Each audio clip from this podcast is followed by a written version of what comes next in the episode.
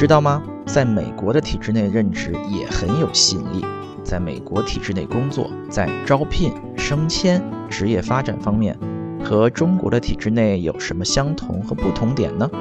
他们的官僚和民选的官员如何合作呢？今天我们请到了在美国体制内任职的 Sherry 来和我们聊一聊美国体制内的工作。这里是牛油果烤面包。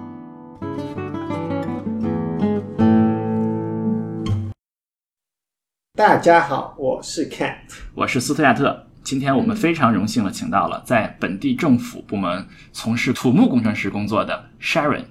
Hi everyone，我叫 Sherry，我在政府部门呢已经工作了一年多了。我很好奇一个问题啊，就是在你的工资账单上，那个雇主那行写的是什么呢？是政府啊。就是什么政府呢？就是如果你是在本地的政府，那就是那个本地的政府。啊，就是本地政府。比如说你是 federal government，那就是联邦政府的一些部门的话，那就是联邦政府的那些部门。所以就是说，部门名会写在那个雇主上，是吧？对，如果是一个独立的部门，嗯，你的工资条上是可以写，比如说某某县，或者是你可以说某某州。也可以是说美国联邦什么什么属什么什么部。啊，所以你现在是属于不用说具体的是哪个，就是某某县。啊，是某某县，所以你现在的这个账单是写的是某某县，对对对对，没错。你第一次收到那个账单的时候是什么感觉？就跟原来一样啊，就是说又有工资发了，这样，嗯，还是很开心的。啊。然后会具体看一下，比如说里边会跟你在工业界的时候有什么不一样，对不对？还是有一些不一样，比如说我们会有跟工业界不一样的是，我们有养老金。这个我们需要隆重介绍一下，这是我非常非常感兴趣的内容啊，养老金这个问题。嗯啊，我们在这个企业界工作的是没有养老金的，对的啊，我们只有一个 four one k。对，四零幺 k，四零幺 k 是个什么东西呢？就是个人账户，就是你放钱在里面，退休才能拿出来。对，提前拿要交罚款，就是钱都是我们自己的，放进去也是自己的，拿出来也是自己的。但是呢，哎，这个体制内就不一样，体制内有退休金。是的，这事儿是怎么回事？给我们讲讲。退休金呢，就是 pension 啊，那是政府一个比较特别的福利，属于是 benefits。比如说你是三十年前进入政府的那些人呢，他们基本上是不需要自己掏一分钱的。政府帮他们出所有的养老金，然后这个养老金它的取法呢，跟四零幺 K 是差不多的。等你退休了以后，或者等你什么时候满六十五岁啊，然后可以把它取出来，每个月给你发放一定的额度，这样子。嗯，就这个钱你平时不用交，对，那些人是退休了，政府保证给你，一直到死，每年都有。是的，不会用不尽。是的，是的。啊，嗯，因为你刚才说之前在工业界工作，现在去了体制内啊。这个是吸引你去体制内的原因吗？现在其实没有那么吸引人了啊，曾经是自就是现在再入政府的人每个月是自己要交钱的哦，现在是要交钱的，对，要交一部分钱，然后政府会 match 大部分，比如说政府给你 match 的话是百分之八十，然后你可以自己 match 百分之二十。No no no，不是说可以哦，是 compulsory 的，是一定要交的，嗯，这一部分钱，但是还是退休之后管到死。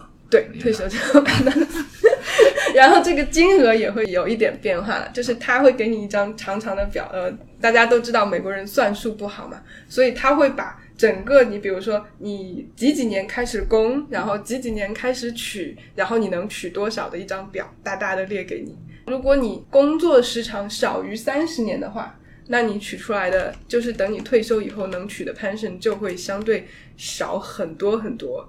然后，如果你已经工作满了三十年以后，然后基本上就是一个 full coverage。然后，所谓的这个 full coverage 是指什么呢？是指你工作最后三年当中拿到的最高的那一个月的工资。为那个月的工资，之后退休就一直拿这个月工资，然后你每年还会有 merit increase，哇，就是跟着你。那就说你退休之后，如果工作三十年以上退休，你就是还是全职工资，right，还要涨一直到死，yeah，啊，确实这跟国内的体制内一样，一样的吸引，所以这个是吸引你去体制内的原因吗？钱多事少离家近，钱多事少离家近啊，那这跟国内一样啊。对，钱多吗？说说钱有多少？跟贵职业比还是不行的。对，就是跟码农比是没有办法比的。但是跟我们自己行业内比还是有可比。哎，有传闻说所有的政府部门的就工资都是可以在网上查到的，是吗？是的，是的。所以就是说，我们知道你的名字，可以查到你的工资。是的，是的，是的，是的。所以说，你如果和这个同样经历的工业界的职位比，比如说你是一个土木工程师，如果你在工业界做项目，做同样的经历、同样的标准，这个工资是可以少到 as much as twenty percent，就少百分之二十，就少百分之二十。对对对。但是有退休金。不不不，就是说他们比我们还要再少百分啊，他们比你们还要少。对，所以这个职业比较奇怪，就是因为我们是一个比较技术专业嘛，所以政府可能就是会希望能够用高薪来笼络一些就是技术人才，然后去 cover 它的这个短板。啊，这听上去很棒啊！为什么大家没有都去呢？就是因为职位比较少，只有精英才能去啊。也不能这么说吧，就是还是还是要看机会，还是要看机会，然后看 fit。那怎么样才算是 fit 呢？fit 就是说，比如说像我当时这个职位，是因为我做的那个背景正好跟这个职位还蛮相关。嗯，因为整个我所在的这个区域，它的那个，比如说像我这个专业的，它就是说我那个区域很多的 landslide 山体滑坡，然后很多的液化土，很多的 expensive soils 呃膨胀土。在现在我所管的那个区域里，那你就必须要有这一条一条一条，就是你 checkpoint 嘛。就所有这些东西你都做过，所有这些东西你都有，你知道怎么做 model，你知道怎么看别人的嗯土壤报告，你知道怎么给呃就是 recommendation，就还是知道什么是 prohibited。正好你的经历符合他这个职位的要求。对我这个职位的话就比较特别，就是一个技术职位，所以它必须要 fit everything。嗯嗯。那如果从笼统来说，啊，体制内这些职位是怎么招聘的呢？从笼统来说的话，在我进去以后哈。然后我看到的就有一些很就 suspicious 的一些东西，就比如说是 friend friend 啊，比如说政府里边它其实有很多就是是服务人民的那些职位嘛，然后就可能不需要太多的技术专业嘛，然后就是需要你这个人比较 pleasant，然后能跟大家 work with。所以它也是一个投简历的流程嘛，就是它会有一个，比如说网站上或者什么样有一个投简历的入口，然后把简历发进去。有有有，嗯，然后有介绍是吧？对，如果有兴趣的可以去看一下，比如说那个 Cal Ops，嗯，就是在政府网站上会看到有说我这个职位就跟就跟企业一样是吧？我们说跟企业有一点很不一样的，不一样，就是一样的是它都会有技术介绍啊，就是需要这个职业会有什么啊。不一样的地方是说，所有的政府的职位你都可以看到他的薪金，都是写在那里的。然后你看到薪金这个职位，你可以投简历，然后会有人事部门看一看，然后决定跟谁面试。对，然后啊，面试的流程是什么样的？面试的流程也很有意思，就是投简历的时候会，比如说他一般是问你五个问题，然后你要一一答好，然后投完简历，对不对？然后等到面试的时候，他提前也会给你发一张纸，然后上面写好。说我们会有三个人或者会有五个人的一个 panel，通常是这样啊。啊，这叫在国内叫群面是吧？对，first round，no no no，first round interview 是 panel interview 啊，就是是说你们都是 interviewer，然后会来面我这样子，会告诉你我们有一个系列的问题，比如说有二十个问题，嗯，然后所以你会知道所有的问题。啊，先发给你问题。对，然后你就可以准备嘛，然后等到他那天跟你面试的时候，他会严格的按照那个问题的顺序来问你，然后他不会多说话。基本上就是一个流程问完，然后你就。那你可以背答案吗？可以啊，真的可以啊。那这个是违反规定吗？背答案违反规定吗？不违反啊。啊。这就跟那个 exam 一样，基本上就属于是 open book exam。啊，这很有意思。对透明度非常非常高。非常非常高。那会录音吗？不会，不会录音。我们不会录音。对。就是相当于按国内的这个术语，觉得只有一面是吧？这一面很重要，对。但是如果比如说我后来有面试别人的嘛，然后就面试的时候，我们觉得说，OK，现在有两个 candidate 都很 competitive，那怎么办？那就再加一面。这个我觉得就跟工业界是一样，就通常是一到两面，一面是一个委员会是吧？嗯，三个人坐在这儿。哦，对，还有一个很有意思的就是说，简历是政府工作的很重要的一关。就如果你过了简历关以后。你的简历就会被放在他的铺里边，他的 HR 会，比如说以后有类似的 job opening 的时候，他会先从这个铺里边往外拿，或者你过了一面嘛，然后我有五个人，我都很排了一个序，说啊这五个人都还蛮好的，那然后我只选了一个人，然后剩下那四个人就会留在那个铺里边。然后下次再有机会的时候。就会先从这四个人里边再去打电话问说啊，你有没有 availability，然后过来我们再谈一谈这样。所以这个是包括所有所有的职位都是类似流程是吗？不是说只有工程师或者是？据我了解是这样，对，就包括那些行政人员也是这样吗？也是这样，对，包括 extra help 都是这样。嗯，我们知道国内有这个公务员考试是吧？对，美国没有一个类似这样的验证吗？你需要通过一个考试才能有没有这样的一个验证系统，完全和企业一样，就是投简历来。对对对对，但是他的简历就会放在一个铺里边，所以如果比如说你真的有人是想进政府的话，你就应该早投简历。需要入党吗？哪个党嘛？我觉得在加州，需要大家都不用说，是吧？嗯，其实是不需要的。然后这个也是 prohibited 的，就是你在面试的时候你不能问他的。这个就跟那个呃 equality 一样，你不能问他的出身，不问出身，不问来历，然后不许政审。对对对对，不许政审。对对对对对，你就做到 congressman，你 switch party 都很容易啊。嗯，那他们会校招吗？我相信肯定政府部门都喜欢招一些大学毕业生嘛，新鲜血液呀。因为企业也是嘛，总要保证足够的大学毕业生来招嘛。这个我确实不了解。就是我在政府的这一年多时间里，我就没有见过有校招，就从来没有见过任何人是校招来的。嗯，哇，这个太有意思了。嗯，一般都会有一些 other experiences，甚至包括那些什么专员呀，一些嗯跑腿儿的呀，都是有过其他经历才来的。就是一般来讲，这个就很早了。就是说，呃，我们会有一些，比如说 internship 是会校招的。那些实习生会留下，有一些是会的，比如说谁谁谁的谁谁谁这样。呃，真的会这样吗？那他们真真的会他们有蛮多谁谁谁的谁谁谁。通过什么样的渠道能够保证谁谁谁的谁谁谁能谁谁谁啊？因为你看啊，他其实没有一个说很私密的把谁拱进去这么一个说法，但是。你比如说，你一个 department 它本身就这么多职位哈，然后我现在 open 了一个职位出来，这个职位本身需要经过大概差不多一年的时间，大家讨论说需不需要这个职位，然后这个职位给到一个什么 level，就是需要一个什么样的人才。好了，在这个过程当中，比如说你周边认识什么人，你就会先去告诉他，然后他就先会开始去准备嘛，然后等到 anytime 那个职位被 open 出来的时候，他们就会先就是来报名。然后有一些政府，像我们政府不是这样，但是有一些政府，比如说他会说，我们只收前三十位报名的简历，收满为止，然后就那就前三十位就是立刻 真的真的就买火车票一样，对对对对，就特别好玩。就有些政府他们会招一些是故意的吗？嗯，有，我觉得会有一些。啊，那看来这个腐败也非常严重啊。你不能说他是腐败呀，没有收钱呢。对呀，没有收钱，对呀，嗯，就以权谋私。你能这么说吗？你也不能这么说，对不对？那你们的同事一般都来自于什么样的一个背景？如果你看，就是大部分都是谁谁的谁谁谁吗？还是即使是谁谁谁谁谁谁，在我这个年龄段的，基本上也都是靠 system 出来的。靠就是加州大学，加州大学对加州大学系统，伯克利呀，然后圣塔克 Santa Cruz 啊，就是湾区南边那个，对对对对对，然后呃尔万呀，L A 呀，都加州大学的分校大部分都是不错的，对的，非常好，非常好啊，所以说他们其实还是都非常不错的。现在有学历当敲门砖，然后再是谁谁谁的谁谁谁，对，或者是这种像 Sharon 这种极配的，对对对对，有这种情况。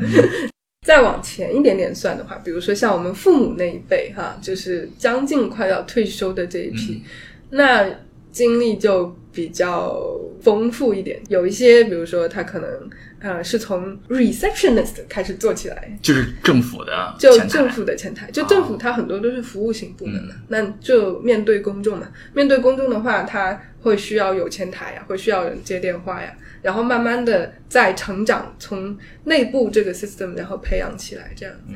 还有一些我们自己 local 有一些 ordinance 啊或者 code 啊需要有 code enforcement，那这些人可能就是从 police force 那边 retire 下来的。就他总体来讲就是在政府内部去流动啊。你进入了政府以后，你的流动空间是非常大的。那有什么区别呢？就是说，如果你比如说你进入其中一个部门，嗯，那你就不用再投简历了吗？不同的职位还是需要去投简历的。那这个优势在哪儿呢？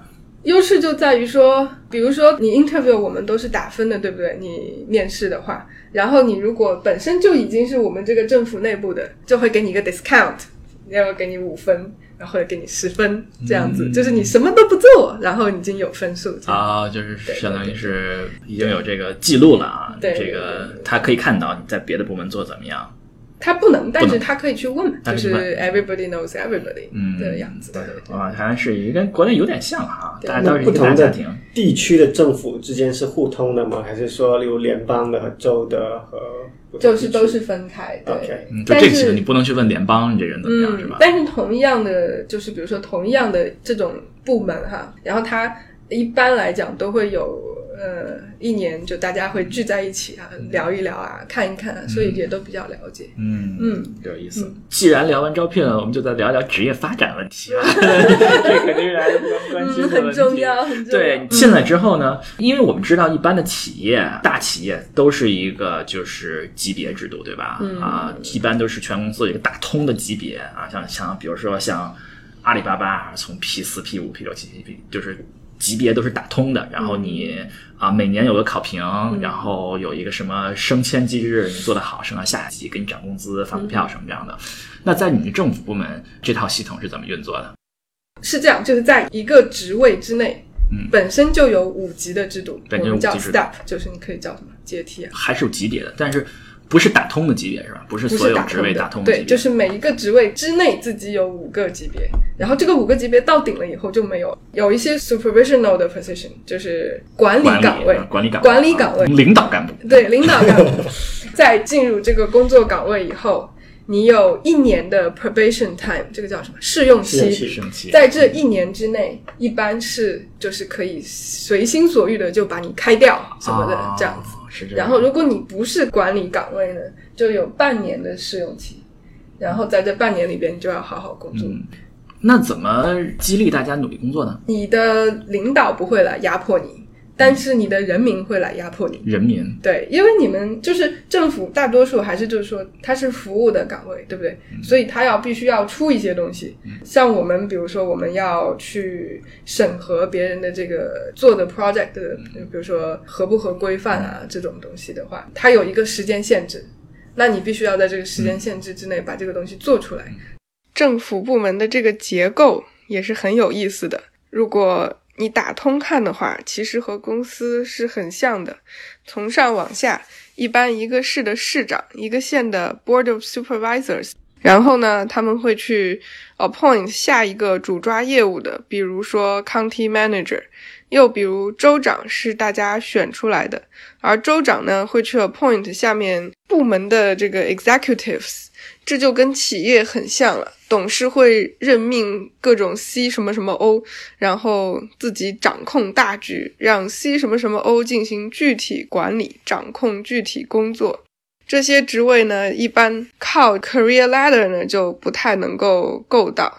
那总结一下呢，就是一般你看一个职位是 elected or appointed，就是说是民选或者由长官任命的，那就不在基本的职场的可够到的地方。那其他的职位呢，一般你都能看到招聘信息的，就都可以自由申请。所以是不是其实跟业界差不多呢？然后具体到每一个可以申请职业的位置呢，一般政府在这个位置以内设有五个级别。假设你没有在面试的时候拿到任何的，就是晋级许可，就一般，比如说它五个级别，你可能在面试的时候可以拿到第二级、第三级甚至第五级，那你就是第一级进门咯。然后那就要先过半年到一年的这个 probation，然后可以升到下一级。一般呢，probation 结束会有一个综合考评，如果合格呢就能晋级，如果不合格呢，也许你就会进 P。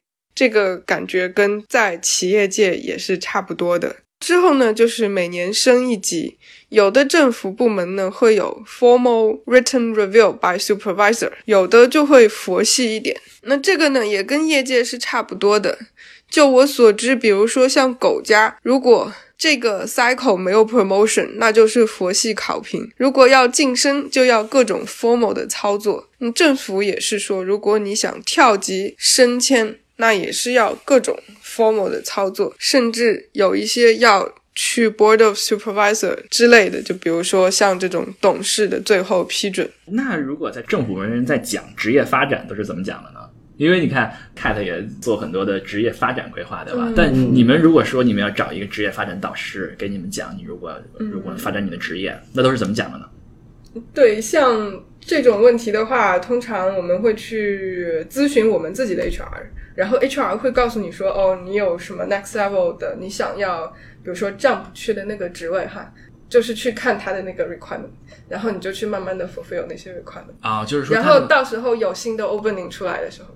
然后你就去 apply for that position，就这样。所以你们的这个职业发展就是看到有什么新的职位，你们可以达到那个要求去申请。对，这是比较 passive 的方法。然后我也见过有一些人，就比如说他会去，这就要讲到说政府内跟我不知道跟工业界可能又有点不太一样的，就是说你要去凑人际关系。像我知道我们政府有一个小孩，他是。一开始进去的时候，他是在 housing 那边做 staff，housing 就是专门给那种低收家庭去帮他们找房子的那种。然后他一开始在里边做一个小职员，然后后来他就怎么怎么怎么就跟边上一个就是关心什么离异小孩啊或者没有人照料的小孩的那个部门。的头，然后就认识了，然后就去帮他做这种他 level 以上的工作，就是做了一段时间以后，那边就觉得他还蛮好的，然后就把他抽过去，然后让他去那边做了一个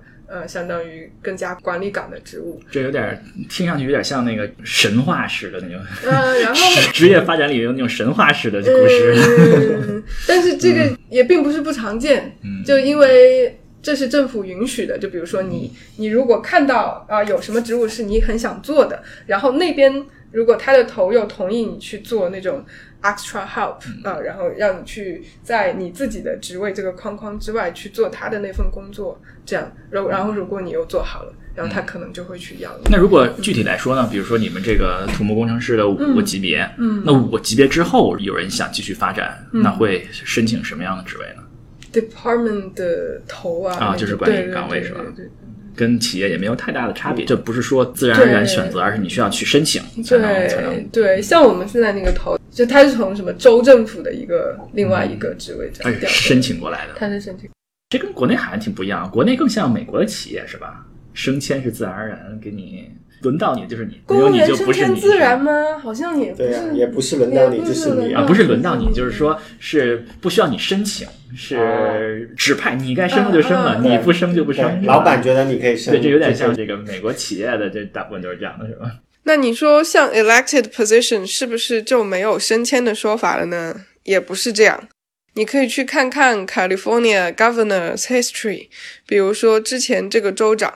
再往前，他就是做过三藩市的市长。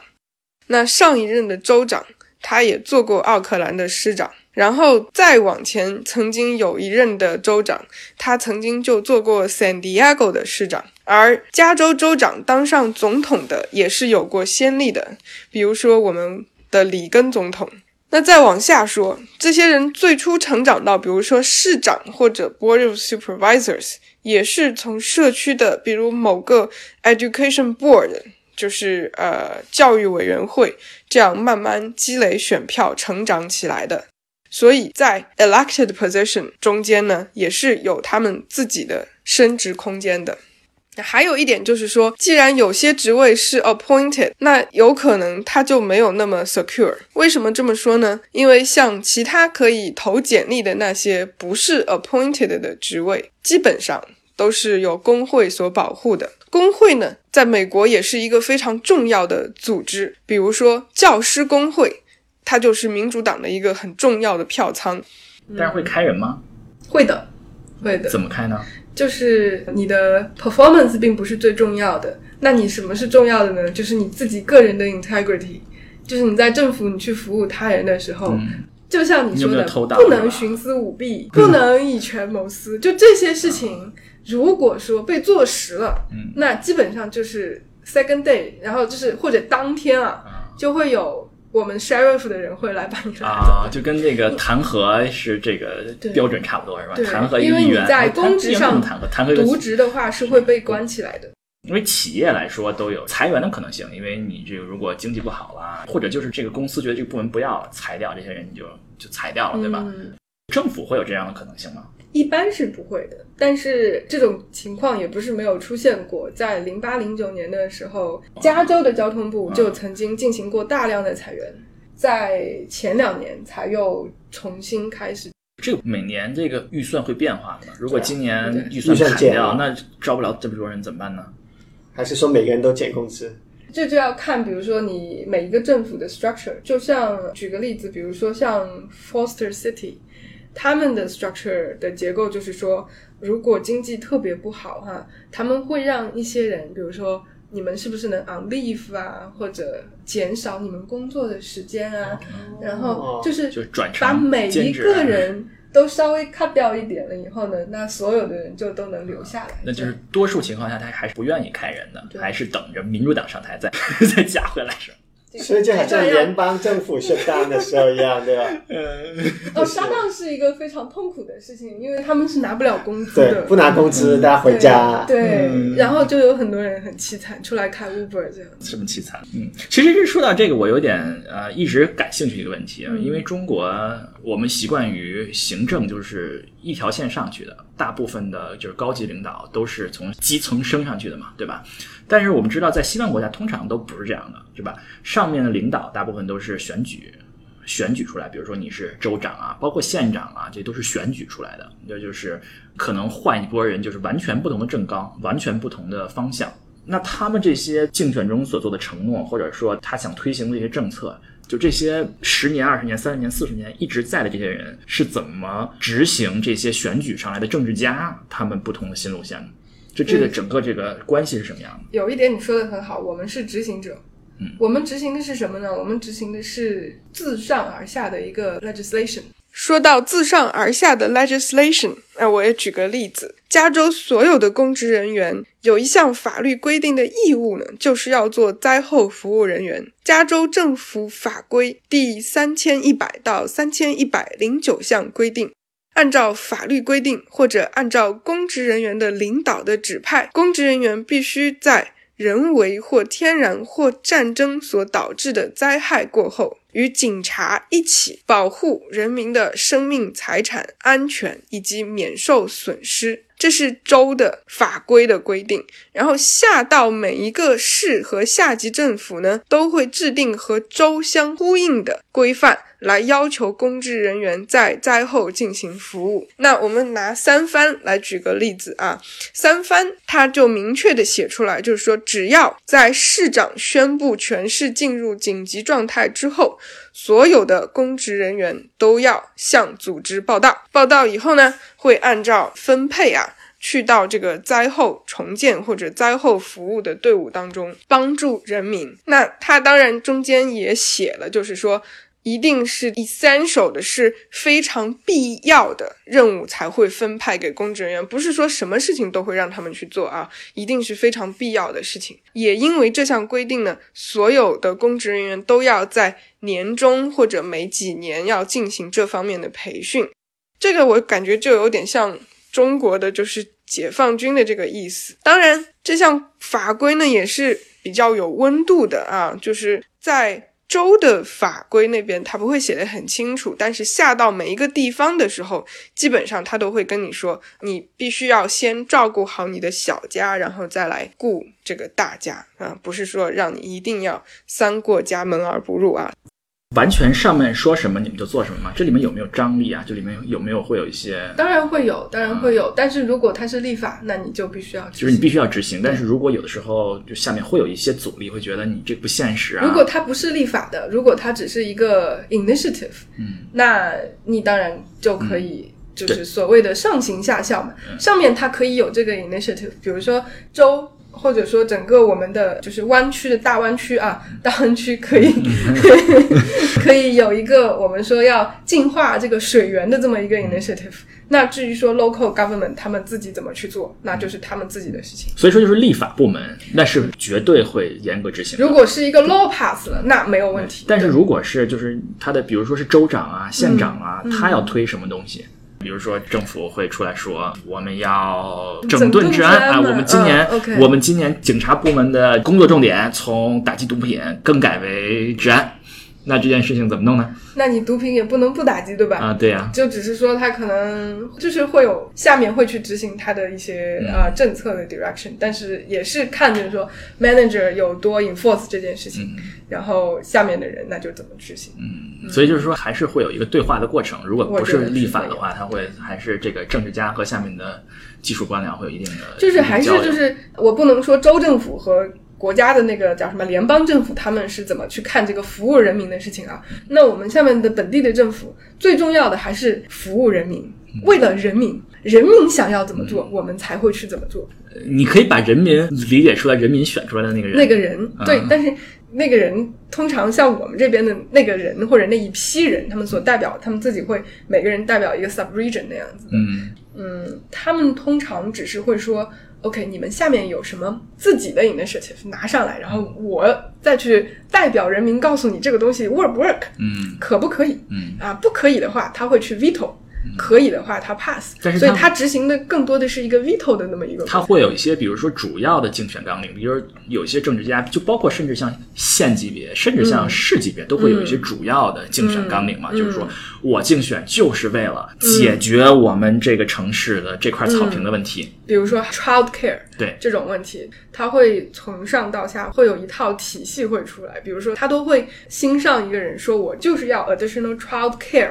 的这么一个就是 act 很多的呃，就是他会把 abuse，他会把下面人换，对对对对，负责人换掉，会换成他会 eventually 亲近的人，会嗯，不一定是亲近的人，但是是有用的人，对有用的人，就是他还是会在组织结构上会。产生一些些的变化，对，但是不会太大动。但是如果比如说上面的人可能在县政府可能会比较少了，比如说你在州政府、联邦政府，我们这联邦政府肯定是这样了，你一个总统上来，那个整个部长都换了嘛，对吧？对，在县级别是应该不太可能嘛，是吧？就是所有的不太可能，所有的部门都还在。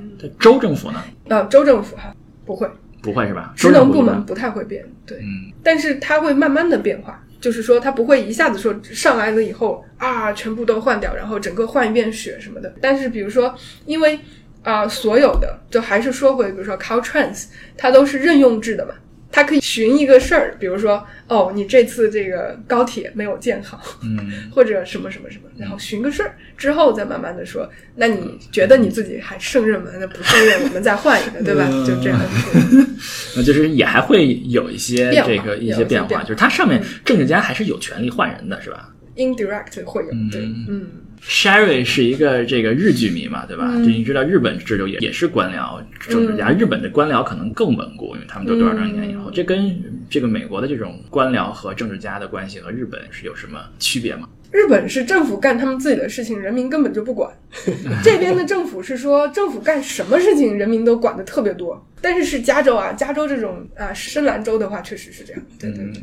所以说这个能播吗？呃，可以吧，可以可以可以吧。我觉得就是说，在日本的这个官僚和政治家的这个对弈里面，是官僚的权力更大一点。美国是这个政治家的，他能贯彻的可能性更大一点。还是就是说，如果你能立法，你就能贯彻；如果你不能立法的话，也不一定是吧？其实下面就不需要，就是 not necessary。嗯，对。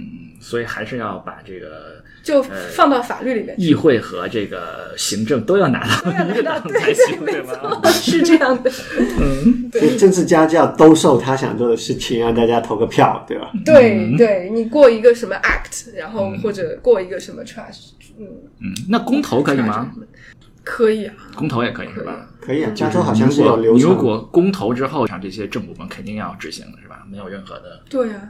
再说说你们的其他的福利吧，除了就是正常的收入和退休金以外，你们有 bonus 的这样的概念吗？所以是没有奖金？没有奖金的吗？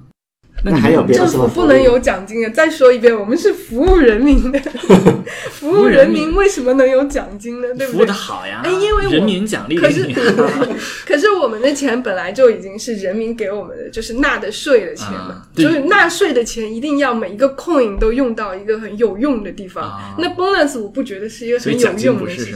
但是奖金可以激励你啊，可以激励我干得更好吗？百分之五可以激励你更多百分之二十更多的事儿啊，所以是没有奖金的对吧？吧？是完全没有奖金的。对，没有 bonus。那有没有产假呀、年假呀这些方面？这个跟业界是一样，是一样的，是吧？没有差，没有任何差别。嗯，只是说可能我们跟你们不一样的是，我们有工会，工会会保护我们的产假。加州是有工会的，对吧？就是有几大工会，几大工会啊？对，就是加州政府还不止跟你工会，就我们政府都有好几个工会，好几个工会。那这些工会是根据大家的职业。来分的，对，基本上是这样。大的工会它可能就包括的东西比较多一点，小的有一些，比如说像我们工会就只有工程师，然后会有一些工会它有 medical service，它有呃 other types of like security service。但整个这些工会是一般会在一个大工会下面吗？就是都是同一个大工会下面吗？还是不一样的？不一样。